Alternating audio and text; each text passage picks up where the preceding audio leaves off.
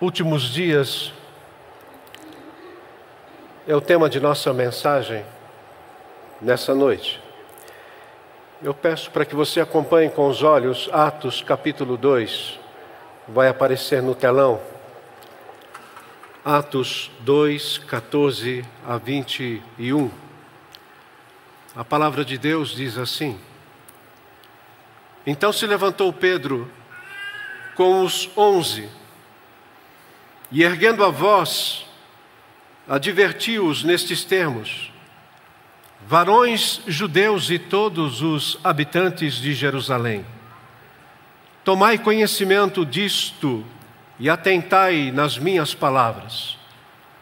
Estes homens não estão embriagados, como vindes pensando, sendo esta a terceira hora do dia. Terceira hora do dia era nove horas. Mas o que ocorre é o que foi dito por intermédio do profeta Joel, e acontecerá nos últimos dias, diz o Senhor, que derramarei do meu espírito sobre toda a carne, vossos filhos e vossas filhas profetizarão, vossos jovens terão visões e sonharão vossos velhos, até sobre os meus servos e sobre as minhas servas derramarei do meu espírito naqueles dias e profetizarão. Mostrarei prodígio em cima no céu e sinais embaixo na terra: sangue, fogo e vapor de fumaça.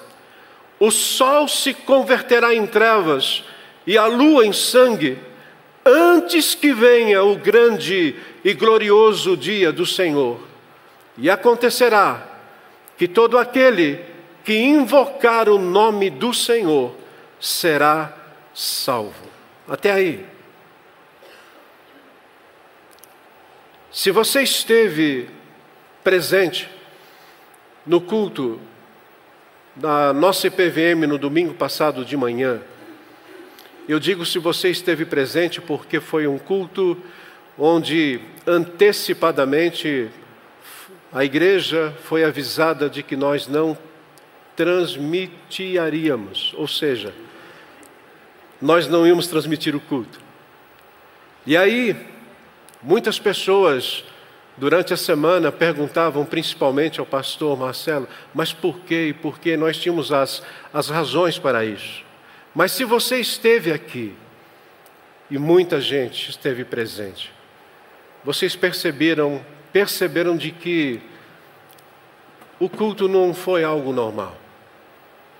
Havia alguma coisa acontecendo e é impressionante que durante a semana, nos encontros de ministérios e pequenos grupos, a pergunta era: o que, que significou aquilo? O que era aquilo? E se você esteve presente também hoje de manhã, no nosso encontro, no nosso culto, você percebeu mais uma dessas manifestações especiais do Espírito Santo quando nós recebemos várias pessoas. A casa estava lotada. Gente no salão social, e na saída, por volta de meio-dia e trinta, quase, quando ainda emendamos com a escola bíblica, pessoas que estavam com seus carros presos, e eu perguntando principalmente para aquelas que estavam nos visitando, tentando fazer com que elas tivessem um pouco de paciência, mas na verdade o impaciente era eu. Conversei com uma família cujo filho foi recebido e essa família que não é da igreja, de nenhuma igreja, simplesmente disse: Nós estamos tão felizes hoje que nós podemos ficar aqui o dia inteiro. Isso não é normal. Quando nós estamos diante de um texto como esse de Atos, capítulo 2, é importante que você entenda que há diferenças e perceba no que eu vou aqui introduzir. Há diferenças nessas manifestações do Espírito Santo é de Deus. Primeiro, porque a vinda do Espírito Santo com todo o poder, com toda a glória, aconteceu exatamente em Atos capítulo 2, o texto que nós acabamos de ler. E aconteceu uma vez, uma vez e uma única vez, inaugurando assim aquilo que nós chamamos de os últimos dias. O versículo 17 do texto lido, quando Pedro está introduzindo o seu sermão, ele simplesmente diz: E acontecerá nos últimos dias, diz o Senhor, que derramarei do meu espírito sobre toda a carne. Então perceba, nós estamos diante de a vinda do Espírito Santo, que inaugurou um novo tempo, que Pedro, repetindo o que dissera Joel, o profeta, estava dando início àquilo que são os últimos dias. A diferença entre um avivamento espiritual daquilo que foi Atos 2. O avivamento espiritual que nós estudamos porque no Brasil ainda nós não passamos por um avivamento, é por sua vez uma atividade espiritual realizada por Deus na vida do seu povo, no meio da sua igreja. E o avivamento espiritual, ele varre, às vezes, um lugar, uma cidade, por vezes, uma nação, aonde o Espírito Santo, ele revitaliza espiritualmente a sua igreja, que por vezes ela está morta. É por isso que nós precisamos de um avivamento. E há diferença então dessa descida do Espírito Santo, Atos 2, há diferença de avivamentos que aconteceram ao longo da história daquilo que nós chamamos manifestações especiais de Deus, que acontece por vezes na nossa vida, quando você está interagindo com Deus numa devoção, ou por vezes, como vimos aqui na própria vida da igreja, quando nós não temos dúvida nenhuma da presença do Espírito. Isso está ocorrendo em nosso meio. Preste atenção nisso. Preste atenção nisso. E se você quiser entender o contexto de nossa passagem de Atos 2, eu não inicio falando sobre o Pentecostes ou a festa das colheitas. Eu iniciaria esse contexto falando sobre Jesus que veio ao mundo. Foi Jesus que inaugurou os últimos dias. Foi Jesus que trouxe a presença do reino de Deus entre nós através da sua vida. Foi Jesus que anunciou o Evangelho, foi Jesus que morreu naquela cruz em prol de pecadores, foi Jesus quem ressuscitou, e foi Jesus quem permaneceu ainda 40 dias depois da sua ressurreição no meio dos seus discípulos. E na sua ascensão, no quadragésimo dia, ele chamou os seus discípulos e disse para eles: Vocês vão ficar em Jerusalém, aguardando que do alto vocês sejam revestidos do poder. E a partir daí vocês serão minhas testemunhas em Jerusalém, Judéia, Samaria e até os confins da terra.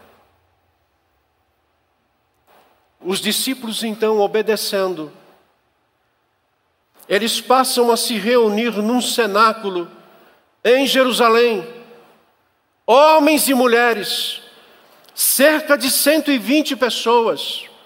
E dez dias depois da ascensão de Jesus, no quinquagésimo dia, por isso nós temos o nome Pentecostes, o Espírito Santo desceu sobre eles, visível e extraordinariamente. E se você é um leitor ou quer ser um estudante com mais profundidade da Bíblia, você vai notar que certamente numa proporção bem menor, esses eventos eles se repetiram ainda entre os samaritanos, Atos capítulo 8, versículo 17, entre os gentios, Atos capítulo 10, versículos 44 a 46, e também entre os discípulos de João Batista que estavam na cidade de Éfeso. E só para vocês terem uma ideia, quando o apóstolo Paulo chegou em Éfeso, que foi um dos seus ministérios mais brilhantes que ele teve, ele chegou para aqueles que estavam em Éfeso, os discípulos que estavam lá, e Paulo perguntou: Vocês já receberam o Espírito Santo? E a resposta deles é só você olhar depois em Atos capítulo 19. A resposta daqueles discípulos foi essa: Nós nem sabemos que existe Espírito Santo, nem sabemos. E aí então, eles receberam a visitação do Espírito Santo e você vai perceber que a história dessa igreja foi fantástica. Portanto, em Atos capítulo 2, nós vamos perceber uma cidade abarrotada de gente. Por quê? Por causa da festa das colheitas. Era uma das três festas anuais em que todos os judeus eles iam para Jerusalém. Cerca de 15 nações estavam representadas em Jerusalém, quando do cenáculo e no cenáculo, aonde eles estavam reunidos, ouviu-se o barulho de um vento muito forte que invadiu aquele lugar, e de repente, diz o texto de Atos capítulo 2, de repente labaredas de fogo aparecem sobre a cabeça das pessoas que estavam ali. Percebe? Imagina isso? Aquelas 120 pessoas são batizadas com o Espírito Santo. Eles saem daquele lugar, eles adentram as ruas de Jerusalém e eles vão para o único lugar onde se podia reunir uma multidão aproximada de cinco mil pessoas, que é o pátio do templo de Jerusalém. Tanto é que o apóstolo Pedro, quando prega a sua primeira mensagem, três mil pessoas se convertem naquele amplo lugar. E aqueles discípulos, que na sua maioria eram galileus, gente simples, gente do interior, eles passam a falar os idiomas daquelas 15 nações representadas em Jerusalém. Eles pareciam estar tomados de algo, e estavam. Por isso alguns diziam: o que é isso? O que é isso que está acontecendo? Eles devem estar embriagados. Pedro, então, Pedro, o apóstolo Pedro, ele toma a frente do grupo e diz: Eles não estão embriagados, como vocês estão dizendo. Agora é a terceira hora da manhã, são nove horas da manhã. Pelo menos em Jerusalém ninguém ficava embriagado a essa hora. Em Jerusalém. E ele continua. O que vocês estão vendo é o princípio dos últimos dias. Deixa eu dar uma notícia para você que talvez você não saiba. Nós já estamos vivendo os últimos dias há dois mil anos. E neles há sinais de alegria e há sinais de sofrimento. Todas as músicas cantadas pelo coral ou por nós,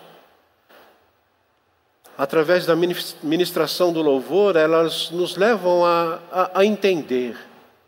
Deus é Deus, enfim. Agora perceba, quando você vai para a Bíblia, você vai encontrar Jesus você vai encontrar o apóstolo Paulo, Pedro,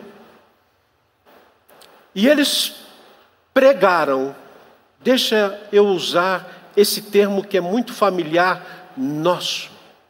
Eles pregaram a respeito dos sinais que acompanhariam esses últimos dias. Eu não queria entrar aqui na tentativa de ganhar tempo, mas apenas fazendo uma sinopse disso. Foi o Senhor Jesus quem disse que o Evangelho seria proclamado, seria pregado a todos os povos. Onde está isso, Eduardo? Mateus capítulo 24, versículo 14. Jesus ele disse: "E será pregado este evangelho do reino por todo o mundo em testemunho a todas as nações, e então, e então virá o fim." É o apóstolo Paulo que vai falar que nos últimos dias haveria uma conversão de Israel que seria a culminação da aliança da graça e da história da redenção. Por quê? Porque até hoje Israel ainda não entende que Jesus é o Senhor e Salvador, o Messias que veio ao mundo para salvá-los dos pecados. É o Senhor Jesus também que diz que nos últimos dias nós enfrentaríamos a grande tribulação um grande sofrimento e ao mesmo tempo uma grande apostasia. Em outras palavras, muito sofrimento provocará a negação da fé de muitas pessoas que nos últimos dias vão deixar a igreja. É o apóstolo Paulo também que vai dizer que a revelação do anticristo, que é o homem da iniquidade, ela acontecerá nos últimos dias. E o Senhor Jesus vai ainda nos lembrar o surgimento com maior intensidade das pestes, das guerras, das fomes, dos terremotos em diversos lugares, o que ele descreve ou o que ele diz que são os princípios das dores. Mateus capítulo 24, versículo 8. E o apóstolo Pedro, ele fecha quando ele diz, na sua segunda carta, capítulo 3, que logo antes desses últimos dias terminarem, a criação, o cosmos, será totalmente abalado. Agora veja, se os últimos dias foi inaugurado com esse derramar surpreendente do Espírito, Atos capítulo 2. Agora também, de maneira surpreendente, a Bíblia diz que, como relâmpago sai do Oriente e se mostra até no Ocidente, todo mundo, todo olho, verá o Filho do Homem vindo sobre as nuvens do céu com poder e muita glória. Portanto, se os últimos dias começaram visivelmente no Pentecostes, eles vão terminar com a volta de Cristo uma única vez, corporalmente, visivelmente, gloriosamente e triunfantemente, o que dará início àquilo que nós chamamos e fomos ensinados na teologia do início do novo céu e da nova terra. Compreende isso? Essa é a sua visão dos últimos dias? Há muito que se falar sobre esse tempo, mas hoje eu quero focar apenas essa mensagem de Pedro, Atos 2. Por isso que eu escolhi os versículos 14 a 21. Nós estamos tratando disso no IPVM no lar trecho por trecho. Você pode depois olhar. Gastamos um tempo ali falando sobre isso.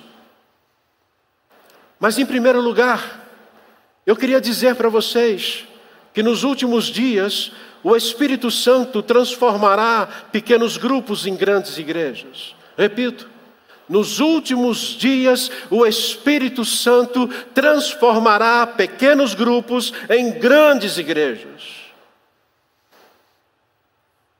Há uma curiosidade no ministério de Jesus. Após três anos realizando vários milagres, como andar sobre as águas, como aquietar a tempestade revolta, como transformar água em vinho, multiplicar pães e ressuscitar mortos. É interessante que depois de três anos, Jesus deixou uma igreja com apenas 120 pessoas. Só 120. Não é interessante isso? E a gente percebe que ao longo do seu ministério, existe a palavra multidões acompanhavam Jesus, mas apenas 120. Foi a igreja que ele deixou. Tem muito pastor bom aí que em três anos teria muito mais gente. Por que será? No entanto, Lucas informa que de repente alguma coisa extraordinária aconteceu. Estou falando de Lucas porque foi Lucas quem escreveu Atos. E ele relata que alguma coisa surpreendente aconteceu porque aquelas 120 pessoas que estavam, preste atenção, como vocês, Essas pessoas estavam assentadas no cenáculo. De repente elas ficaram cheias do Espírito Santo. E por que, que eu estou enfatizando o assentada? Porque geralmente nós poderíamos dizer, eles estavam orando, clamando. Não, porque o judeu, quando ele orava, ele orava em pé, e geralmente com as mãos nessa posição, pedindo a bênção do Senhor para as suas vidas, mas eles estavam assentados. É bem provável que não estavam orando, é bem provável que eles estavam fazendo uma refeição. No entanto, a obediência a Jesus, que há dez dias antes disse: Vocês vão ficar em Jerusalém, vão permanecer até que do alto vocês sejam revestidos de poder. Aquelas 120 pessoas não podiam fazer nada sem o Espírito Santo. E às vezes eu fico perguntando, e quando eu estava meditando, escrevendo essa mensagem, eu fiquei pensando: por que será que muitas igrejas continuam pequenas? E por que será que muitas igrejas grandes chegam um momento que elas param de crescer? Por quê? Eu tenho algumas razões e queria compartilhar com vocês. Primeira delas, Há crentes que não leem mais a Bíblia e não têm compromisso com a Sua palavra. Há crentes que não leem mais a Bíblia. Muitos já não oram mais.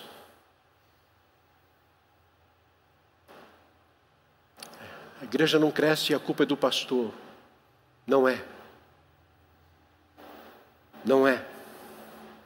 Pode ser, mas não é. Outros desprezam a santificação.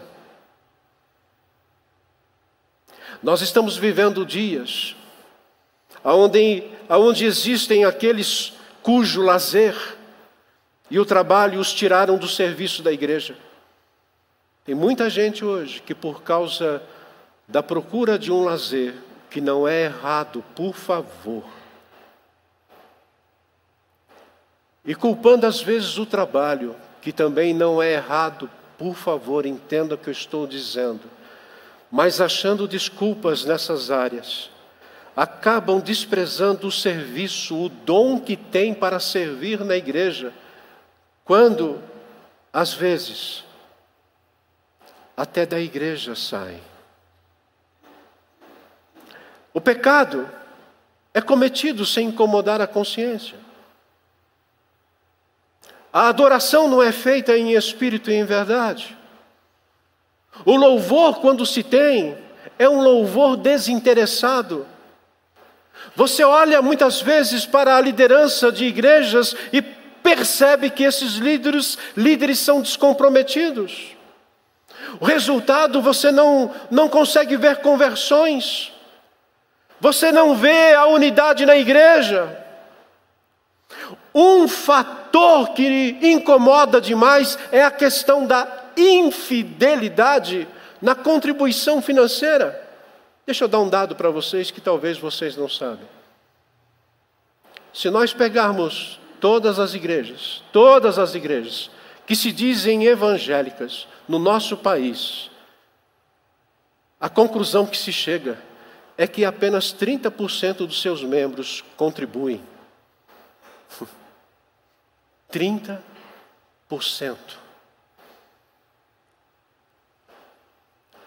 Faltam visão e ação missionária. Aí você olha para esse texto de Atos 2 e pergunta: o que significa isso?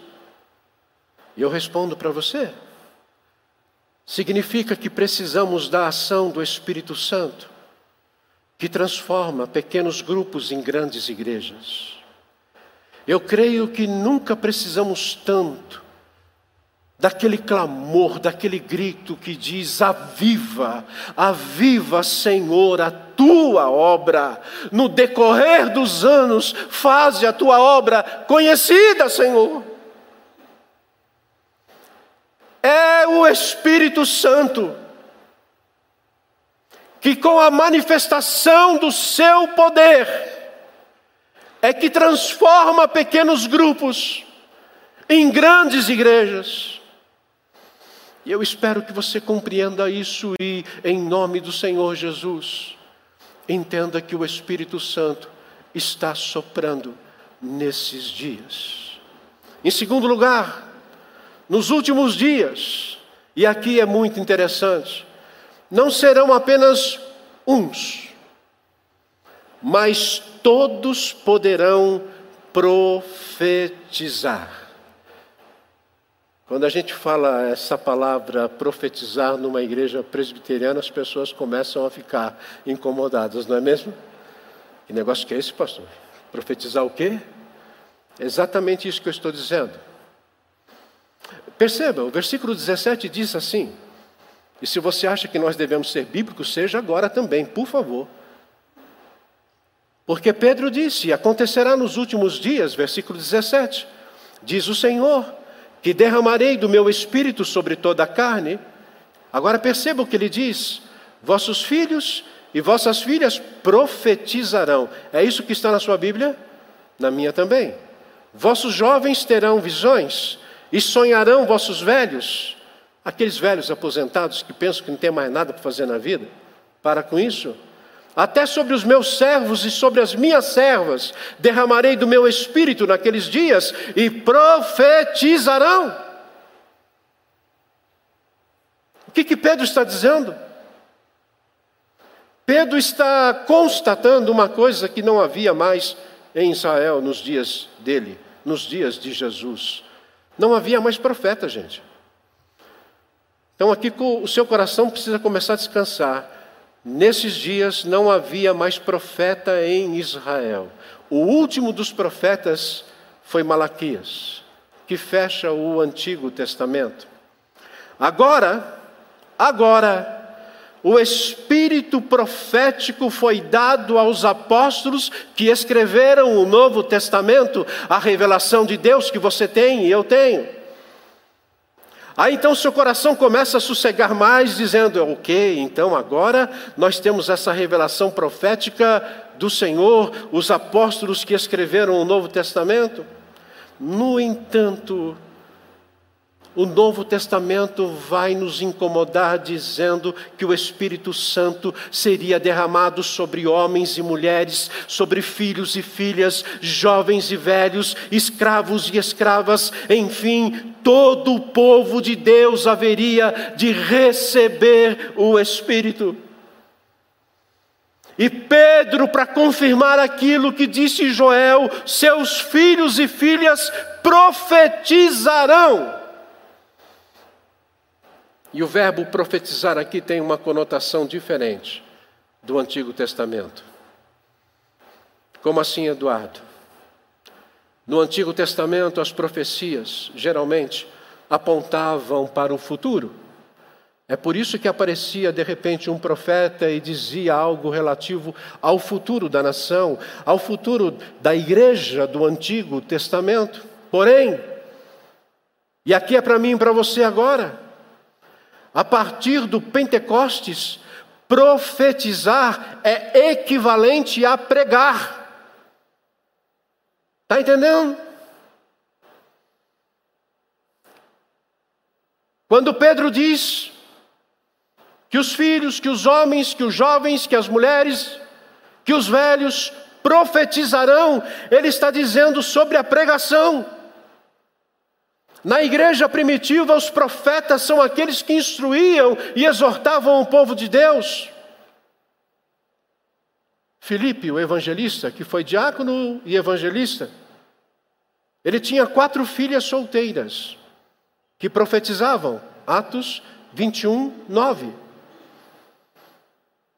Com isso eu quero dizer a você que todos aqueles a quem o Espírito regenera, ilumina, batiza, enche e dota com poder para o ministério e o serviço, todos esses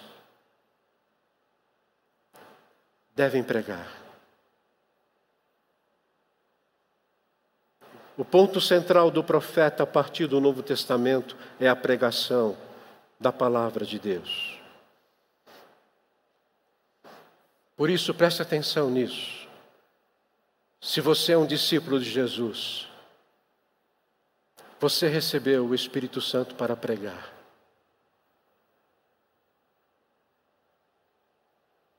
Então, pregue na sua casa.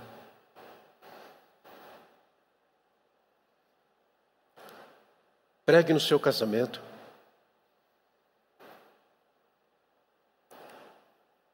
Pregue para os seus filhos. Pregue para os seus amigos.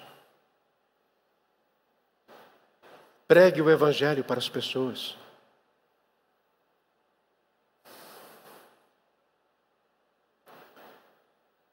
Um dos grandes problemas que nós temos é que nós não sabemos o que é o Evangelho.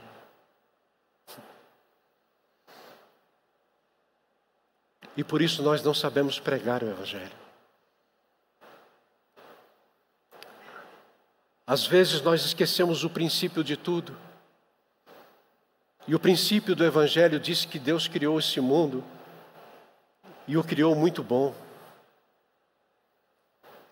O princípio do Evangelho diz que os nossos primeiros pais, eles preferiram, diante de Deus, viverem uma vida independente de Deus, e é por isso que o pecado entrou no mundo e com o pecado a morte. É por isso que o princípio do Evangelho mostra que Deus é justo, e sendo justo, Deus precisa punir o pecado e o pecador. Mas o princípio do Evangelho também vai nos mostrar que Deus é bom, e Ele nos amou em Cristo. É por isso que Ele enviou Cristo ao mundo para morrer em nosso lugar naquela cruz. E o princípio do Evangelho diz que Cristo de fato morreu. E quando ele morreu, a esperança de muitas pessoas desabou, porque o Evangelho com isso acabou. Não, não acabou. Por isso que eu disse a vocês que aquele que iniciou os últimos dias foi Jesus, porque de fato ele morreu, ele foi colocado naquele sepulcro, e quando ele recebeu todos os pecados do mundo inteiro naquela cruz, havia uma aliança dele com o Pai. E é por isso que no terceiro dia ele ressuscitou, ele ressurgiu para mostrar a mim, a você, que o Evangelho é essa história de um Deus que vem buscar aqueles que se haviam perdido. E é com esse poder que nós podemos pregar eu e você. Reconhecendo que você deve ter um dom, como eu tenho o meu, e você tem o seu. Reconhecendo que nós temos uma paixão. Você quer ver um pastor apaixonado? Dê um púlpito para ele pregar, quando ele é apaixonado por pregar. Mas alguns são apaixonados por aconselhar é o mesmo dom, mas outros são é, apaixonados por visitar.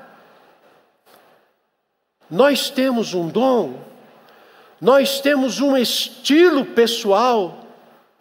É por isso que eu sou diferente do pastor Marcelo, que é diferente do pastor Cláudio e do Baixa. Nós temos estilos diferentes, não somos robozinhos que vêm aqui e todos eles têm a mesma palavra, o mesmo jeitinho de falar. Não. Portanto, entendendo isso, profetize, pregue, não tenha medo.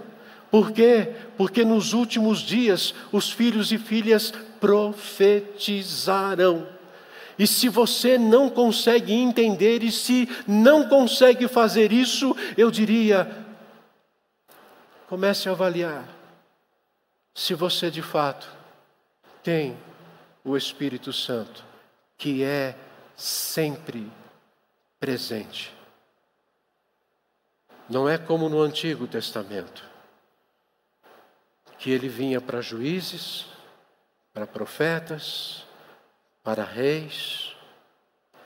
A partir do Novo Testamento, todos aqueles que se rendem ao amor e graça de Jesus passam a pregar o Evangelho.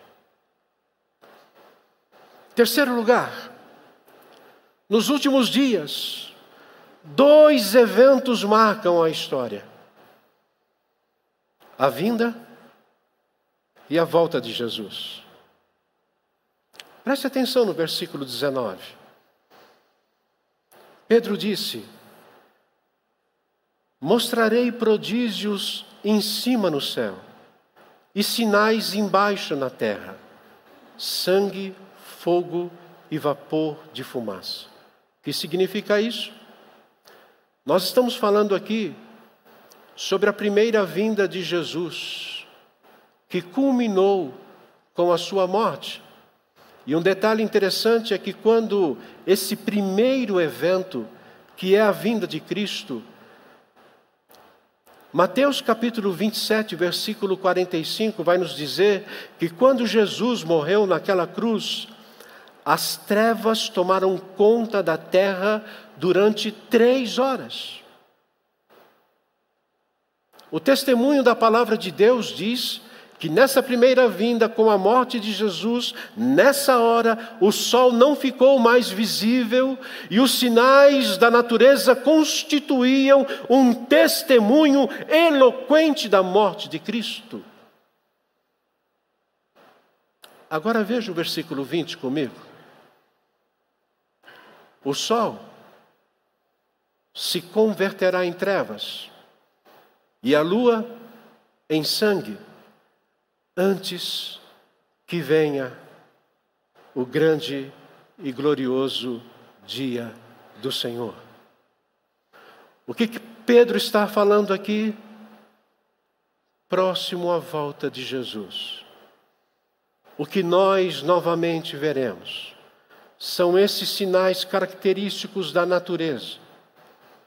Por isso que quando Joel falou primeira vez sobre isso e Pedro confirmou. Ele agora está dizendo que esses sinais cósmicos acontecerão antes que venha esse dia do retorno de Jesus. E por que que nós precisamos pregar então? Eu digo, para o incrédulo, esse dia significa castigo eterno. Pense nisso. Pense agora naquelas pessoas que você conhece que estão caminhando para o castigo eterno e são pessoas que talvez sejam da sua família, são pessoas que sejam amigos. E Pedro disse: vocês são aqueles que vão profetizar para essas pessoas. Para aqueles que são discípulos de Cristo. Esse tempo significa salvação na presença do próprio Jesus. Por isso, que em último lugar, nos últimos dias, haverá um tempo de salvação. Percebe como a palavra de Deus como essa mensagem introdutória de Pedro, porque Pedro está pregando um sermão aqui. Eu só estou pegando a introdução do sermão dele. Vai chegar a essa conclusão que nos últimos dias haverá um tempo de salvação, versículo 21. E acontecerá que todo aquele que invocar o nome do Senhor será salvo. Perceba, nesse tempo, quando as coisas estão acontecendo, quando os sinais estão evidentes diante de nós, quando pandemias, tribulação, sofrimento no mundo, guerras, terremotos.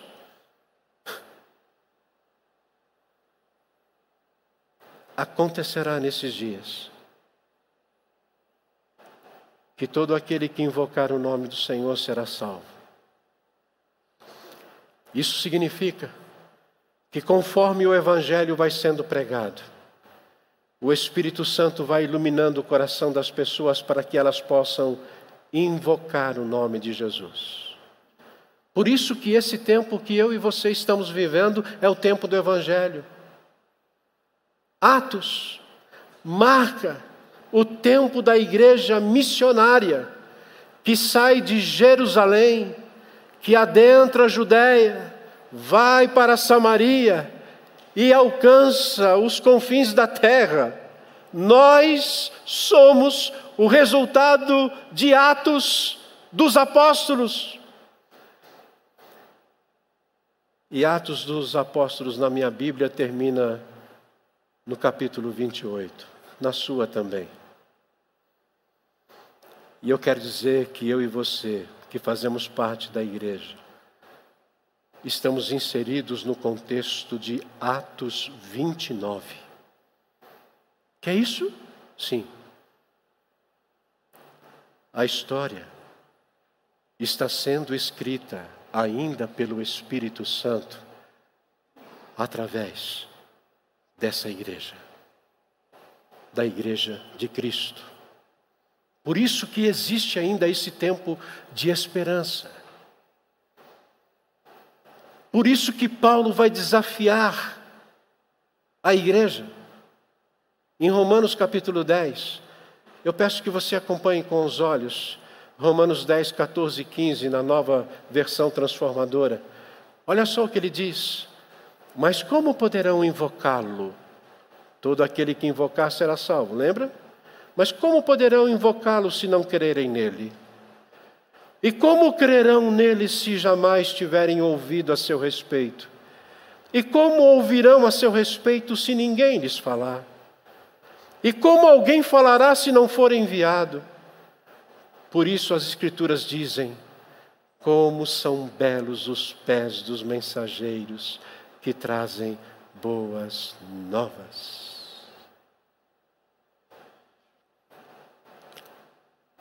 Todo aquele que invocar o nome do Senhor será salvo. Invocar, o que, que é isso? Eu sei o que é adorar, eu sei o que é louvar, mas invocar não, não é um, não dá uma, aquela sensação de. Invocar é um verbo, mas às vezes a gente leva invocar, eu estou invocado. Não? E a gente confunde. Não? Invocar é outra coisa. Eu diria que invocar não é simplesmente orar, mas é ao mesmo tempo orar. Que negócio estranho esse, né? Não é simplesmente orar, mas ao mesmo tempo é orar. A palavra hebraica usada para invocar significa bradar clamar, gritar. Quer dizer então que você, como aquele que vai profetizar, que vai pregar, é, eu acho que eu preciso melhorar um pouco ainda esse negócio de profetizar e pregar, para você não sair daqui fazendo bobagem. Quando o Espírito Santo desceu em Atos dos Apóstolos, Atos 2, eles começaram a pregar na língua daqueles que estavam na cidade, daquelas nações. Perceba isso. Então eles receberam o dom do Espírito Santo e passaram a pregar.